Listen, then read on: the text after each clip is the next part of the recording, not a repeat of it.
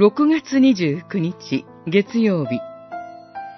大胆に恵みの座に近づこうヘブライ人への手紙4章。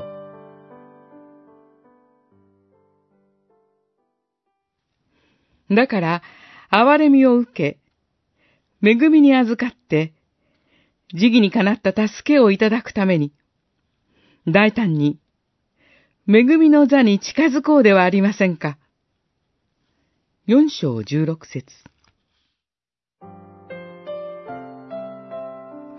こんな不信仰な歩みをしている私が、礼拝に出ていいのだろうか。生産式に預かって大丈夫だろうか。などと不安になったことはありませんか？私たちの信仰の歩みは順調な時、元気な時ばかりではありません。この世の誘惑に負けて、神の前から隠れたくなるような時だってあります。大きな失敗や罪を犯して、もう神の前に出られない、教会に行けない、と思うようなこともあるかもしれません。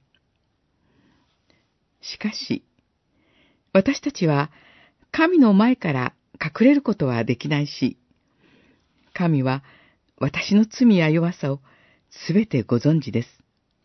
そして、私の罪や弱さのために、主イエスが十字架にかかってくださいました。ルカによる福音書、十五章の宝刀息子の例えに登場する父は、財産を使い果たし、身を持ち崩した息子の帰りを待ち続けました。心も体もボロボロになって戻ってきた息子の悔い改めの言葉も聞かず、ただただ抱きしめたのです。同じように神も私たちのことを待っておられます。ですから、悔い改めの心を持って、神のもとへ帰り、神の憐れみと恵みの中で平安をいただきましょう。